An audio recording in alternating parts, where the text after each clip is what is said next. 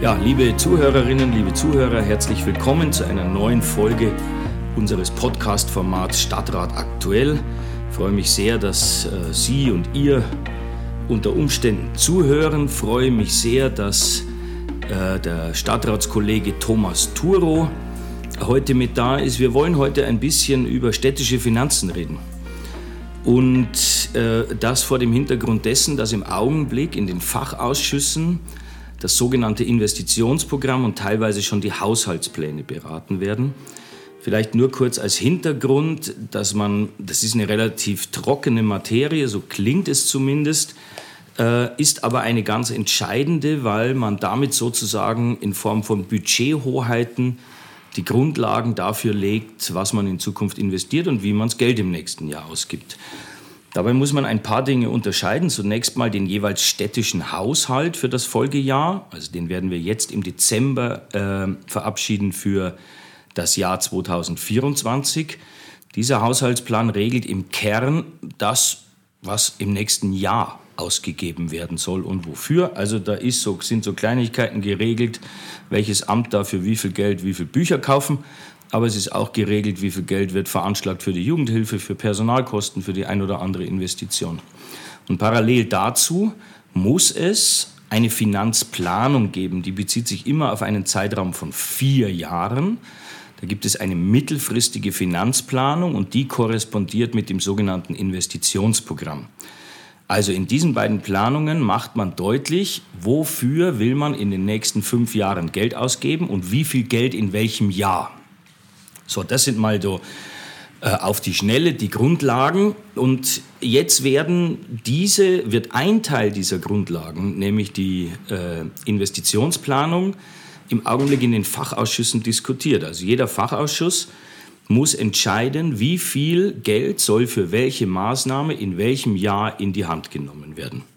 Thomas, und das stand jetzt im Planungsausschuss auf der Tagesordnung und im Planungsausschuss wird am meisten, also im Bereich Planen und Bauen wird am meisten investiert.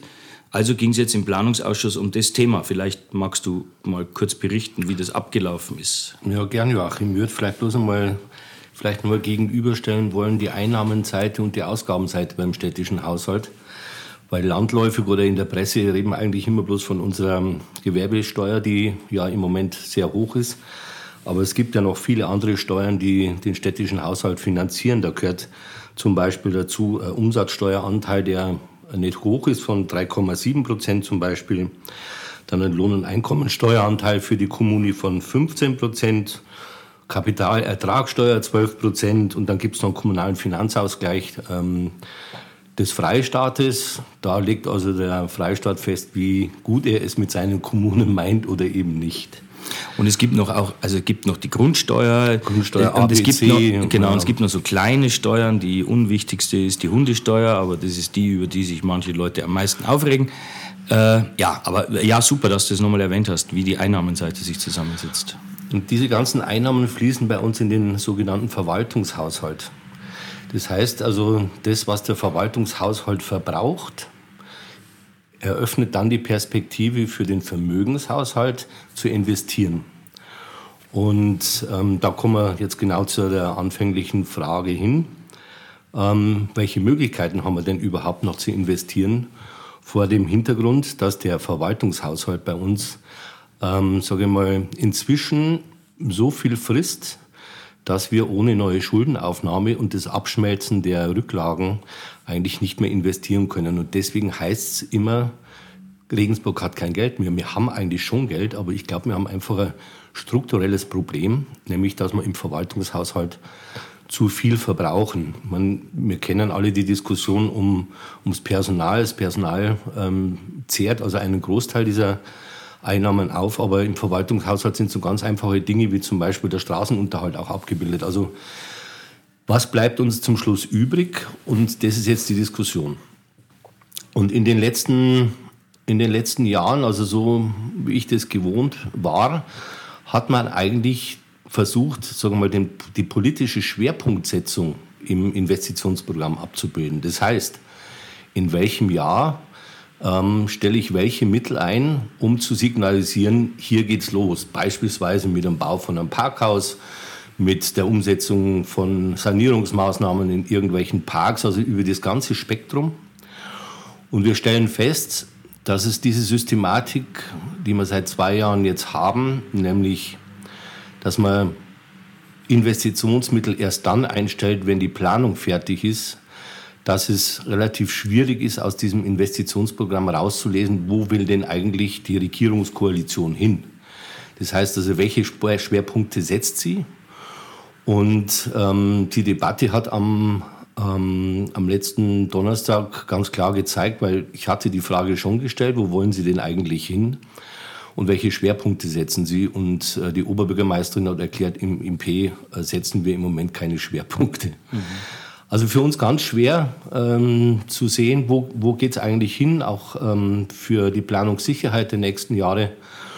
Und ich greife jetzt mal zwei, drei Dinge raus, die uns ähm, bei der, in der Debatte am, im Planungsausschuss eigentlich aufgefallen sind.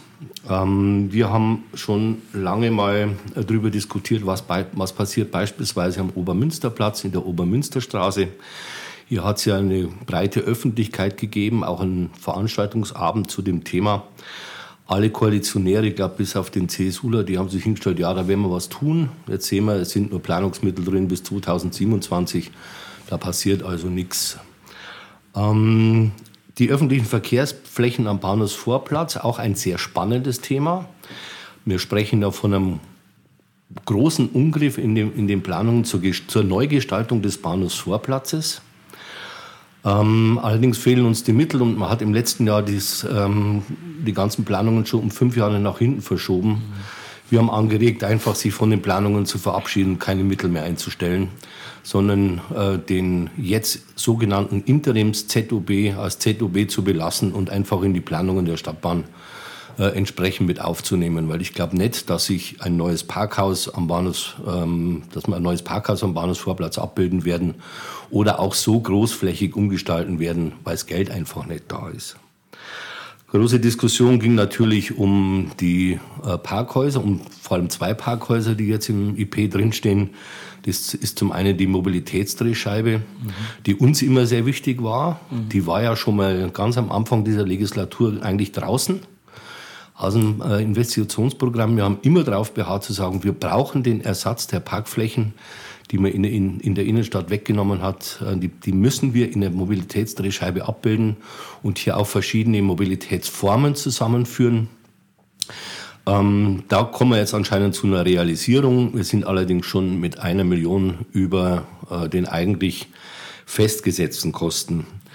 Ähm, neu als Parkhaus ist drin ein Parkhaus im Industriegebiet Haselbach ähm, als Wirtschaftsförderungsmaßnahme äh, für die dort ansässigen Firmen, vor allem auch die Maschinenfabrik Rheinhausen. Das haben wir sehr begrüßt. Wo es wirklich hängt, ist eigentlich, nachdem wir vor drei Jahren den Radentscheid mitgetragen haben in der Stadt, ist einfach, dass man signalisiert, wir wollen in den Radverkehr mehr investieren. Wir finden beispielsweise ein Zurückstellen des ähm, Radweges in der Leibnizstraße und ähm, dieses so immer wiederkehrende Programm für Kleinmaßnahmen zur Verbesserung des Radverkehrs ist auch auf ein Minimum runter reduziert. Also auch hier ist so, dass man eigentlich das, was man nach außen öffentlich, ähm, was man hier öffentlich äußert, ähm, bildet sich nicht zum Schluss mhm. da ab, wo wir es eigentlich haben wollen, dass man eigentlich mal sieht, Handeln wir oder handeln wir nicht? Sie haben äh, geschoben die Hafenspange für uns eigentlich auch ein, äh, Infrastruktur, eine Infrastrukturmaßnahme, die sehr wichtig ist äh, im Bereich des Hafens, einfach um Stadtteile vom Verkehr zu entlasten und neue Gewerbegebiete zu erschließen. Die ist komplett raus jetzt im Moment. Man, die kann nächstes Jahr wieder drinstehen. Aber ich habe mal im Koalitionsvertrag nachgeschaut, die steht eigentlich explizit drin. Also mhm. äh, so viel, da gibt es mehrere Projekte, die man eigentlich ähm, sich am Anfang der äh, Legislatur äh, auf die Fahnen geschrieben haben, die wir jetzt eigentlich nicht mehr finden, die im Koalitionsvertrag drinstehen, die mhm. aber nicht mehr auffindbar sind. Und da gibt es noch viele ähm, andere Dinge, die man jetzt äh, kritisch, ähm, die wir kritisch, bestimmt kritisch begleiten in den nächsten Jahren, die man öffentlich äußern kann. Aber zum Schluss hat es eigentlich keine Konsequenz. Also ähm, die Koalition wird nicht gescholten dafür, dass sie sich ja nicht an ihren Koalitionsvertrag hält. Und für uns ist es oder für mich ist es eigentlich erschreckend, weil man nicht erkennt, ähm, wo ist die politische Handschrift. Ja, also es ist, äh, also, und deshalb habt ihr dann auch im Planungsausschuss dagegen gestimmt. Genau. In anderen Einzelausschüssen, wie jetzt im Bildungsausschuss, haben wir dafür gestimmt, weil da war das IP ganz okay, auch einigermaßen transparent. Aber insgesamt ist die jetzige Vorgehensweise nicht dazu geeignet, dass der geneigte Leser des Investitionsprogrammes weiß, wo liegen denn die Schwerpunkte. Da musste man sich nämlich Mühe geben. Da müsste man sagen, Projekt XY machen wir gar nicht. Oder wir fangen damit erst in zehn Jahren an, weil jetzt das zuerst auf der Agenda steht. Insofern mogelt sich die Koalition da durch. Insofern hat das Investitionsprogramm keine Aussagekraft. Deshalb macht es auch wenig Sinn, Alternativanträge zu stellen, weil die Systematik dafür nicht mehr geeignet ist. Ich will noch eine letzte Bemerkung machen zum Thema Finanzen, weil das die Kommunen insgesamt betrifft. Wir sind in der Stadt Regensburg gesegnet mit Einnahmen. Also die Gewerbesteuereinnahmen sind bezogen auf die Bevölkerung äh, richtig gut. Ähm, es gibt Städte in der Republik, die können ihre Gehälter nicht mehr zahlen. Die nehmen Kassenkredite auf, um Gehälter zu bezahlen. Also insofern geht es uns richtig gut. Und vor dem Hintergrund dessen, dass wir uns immer mehr vornehmen, als dann abzuarbeiten ist, bleibt auch immer Geld übrig. Das heißt, jetzt ist prognostiziert, dass die Rücklage bald abgeschmolzen ist. Ob es wirklich so sein wird, kann man bezweifeln. Es gibt aber ein strukturelles Problem für Kommunen in Deutschland insgesamt. Kommunen gelten nicht als klassische Gliederungen, sondern wir sind sozusagen äh, Bestandteil der Länder. Das heißt, im Kern gibt es zwei Ebenen, den Bund und die Länder. Und die Länder vereinnahmen sozusagen die Kommunen. Das hat zur Folge, dass Kommunen in einer besonderen Weise kontrolliert werden und nicht viel Spielräume haben, zum Beispiel Verschuldungsspielräume. Also auf Bundesebene konnte man es ja in den letzten Monaten oder in den letzten eineinhalb Jahren verfolgen. Wenn man einen riesen Investitionsbedarf hat bei der Bundeswehr, den man hat, dann macht man ein Sondervermögen. Wenn man die Transformation gestalten will, beispielsweise in Sachen Klimawandel, dann gibt es dafür Sondermittel, die zur Verfügung gestellt werden. Und zum Schluss wird nur noch über die selbstgesetzte Schuldenbremse diskutiert, ja oder nein, die man auch wieder aufheben kann. Das können Kommunen nicht. Also wir können nicht sagen, wir haben eine Transformation in den nächsten fünf Jahren vor uns, die kostet uns fünf Milliarden. Diese fünf Milliarden müssen wir jetzt durch Verschuldung investieren, weil sie sich später wieder rechnen wird. Dieser Weitblick ist den Kommunen untersagt, gesetzlich untersagt, und das macht das Ganze so schwierig. Also, Sie merken schon, äh, ein trockenes Thema. Thomas, Vielleicht kannst du es noch ein bisschen lustiger machen. Ich würde gerne noch mal genau da anknüpfen, ähm, was du gerade gesagt hast. Ähm, wir investieren natürlich schon über das Investitionsprogramm. Wenn wir allerdings sehen, dass Regensburg in den letzten, also bis 2021, einen Schuldenstand von 77 Millionen Euro gehabt hat, im letzten Jahr von 122, dann sind wir auch da gesegnet, wenn wir die Kosten rechnen, in Einrichtungen, Kindergärten und solche Dinge hier rausnehmen, wären wir eigentlich bei einer rück, freien Rücklage von ungefähr 200 Millionen, ist Regensburg eigentlich schuldenfrei. Ja. Und wir sehen jetzt, das habe ich eingangs ja gesagt, dass dieser Verwaltungshaushalt so viel ähm, Gelder vereinnahmt. Und bindet. Und, und aus bindet. denen kommt es ja nicht mehr raus. Ja. Und dass ähm, uns jetzt erklärt wird, also wir werden bis ins Jahr 2000, äh, 2027 einen geplanten Schuldenstand von, von ungefähr 500 Millionen Euro haben. Aber das ist genau das, was du jetzt gerade gesagt hast, weil man nicht alles umsetzen kann, wird der Ist-Schuldenstand prognostiziert in 2027 bei 311 Millionen Euro liegen. Immer noch sehr hoch. Und jetzt müsste man eigentlich anfangen, an den Verwaltungshaushalt ranzugehen, weil dieses strukturelle Problem, das bauen wir nicht ab. Wir werden das nächste Jahr wieder feststellen und vielleicht ist dann der Schuldenstand nicht 311 geplant, sondern vielleicht ist er 400. Ja. Und das ist für die Zukunft unserer Stadt eigentlich ähm, untragbar. Ja. Also Sie merken, äh, kein spannendes Thema, aber enorm wichtig, weil von den Kommunalfinanzen ja letztendlich abhängt, was können wir machen, welche Schule können wir bauen, was können wir sanieren. Welche freiwilligen Leistungen ja. können wir ausgeben. Insgesamt, glaube ich, gilt aber auch, und da glaube ich, können sich alle auch an die eigene Nase fassen, man muss über die Frage von Standards reden dürfen. Also wir können nicht alles in Gold bauen. Wir bauen jetzt Schulen für 100 Millionen, das geht nicht. Schulen müssen gut sein, funktionieren müssen gute Unterrichtsmöglichkeiten bieten, aber das kann auch mal ein Container sein. Also wir müssen uns alle ein bisschen daran gewöhnen, dass äh, äh, ja nicht alles immer vom Feinsten sein muss, weil sich das eine Kommune auf Dauer nicht leisten kann. Jeder, der mal in ärmeren Kommunen war, weiß, wovon ich rede. Da wird nicht über die Frage eines Schulneubaus geredet, sondern da wird über die Frage geredet, welche Gebühren um 40 Prozent erhöht werden. Solche Debatten werden da geführt. So, diese Woche geht es weiter mit den Beratungen im Umweltausschuss, im Sozialausschuss, im äh, weiß ich gar nicht, Bauernvergabeausschuss nicht, da geht es ja, ja nicht ums IP, also die Einzelberatungen gehen weiter. Ansonsten vielleicht noch eine Bemerkung zur letzten Woche. Es war die äh, Gedenkveranstaltung in der Synagoge. Ähm, 85 Jahre Reichspogromnacht. Äh, die muss sehr würdevoll gewesen sein. Mhm. Ich konnte leider nicht da sein. Thomas, du warst da? Wir waren zu viert. Okay. Und war sehr beeindruckend oder? War sehr beeindruckend. Ähm, auch die Resonanz, also die, der ganze Saal war brechend voll. Es gab keine Sitzplätze Schön. mehr. Einfach finde ich es ein wichtiges Zeichen, dass die Stadtgesellschaft zur jüdischen Gemeinde steht. Ja, ja finde ich auch super. Und in den letzten Tagen wurde ja immer wieder der Satz geprägt, den ich für sehr passend halte. Also nicht in Regensburg, sondern insgesamt für ganz Deutschland gilt ja, dass wenn wir davon reden, nie wieder, dann müssen wir da jetzt dazusetzen, nie wieder ist jetzt. Also jetzt kann man nicht mehr nur mit Floskeln äh, äh, agieren, sondern jetzt muss man wirklich dafür sorgen, dass Antisemitismus in diesem Land keinen Platz hat.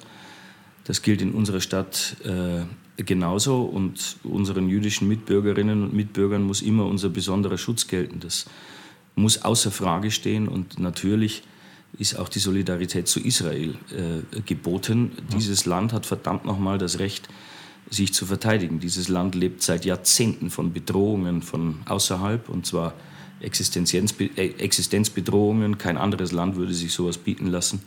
Und deshalb muss auch dem israelischen Staat unsere Solidarität gelten. Ich glaube, auch das ist klar.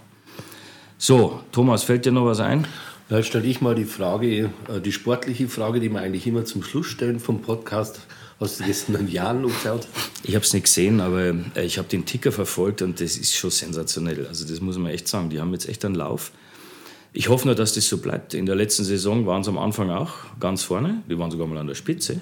Und dann zum Schluss jämmerlich abgestiegen, aber es wäre natürlich super und es wäre ein Traum für Regensburg und für den Jahren, wenn nach dem Abstieg sofort der Wiederaufstieg gelingt. Damit hätte ich nicht gerechnet. Also ich habe gedacht, es dauert länger, bis sich der Kader jetzt neu gefunden hat, aber super. Also freut mich total. Das ist echt klasse. Ja. So, in diesem Sinne fällt uns jetzt nichts mehr ein.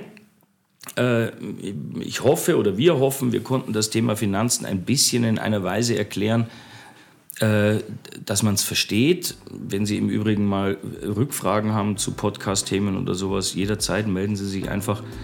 Ansonsten äh, eine schöne Woche und bleiben Sie zuversichtlich. Musik Lukas Kunze.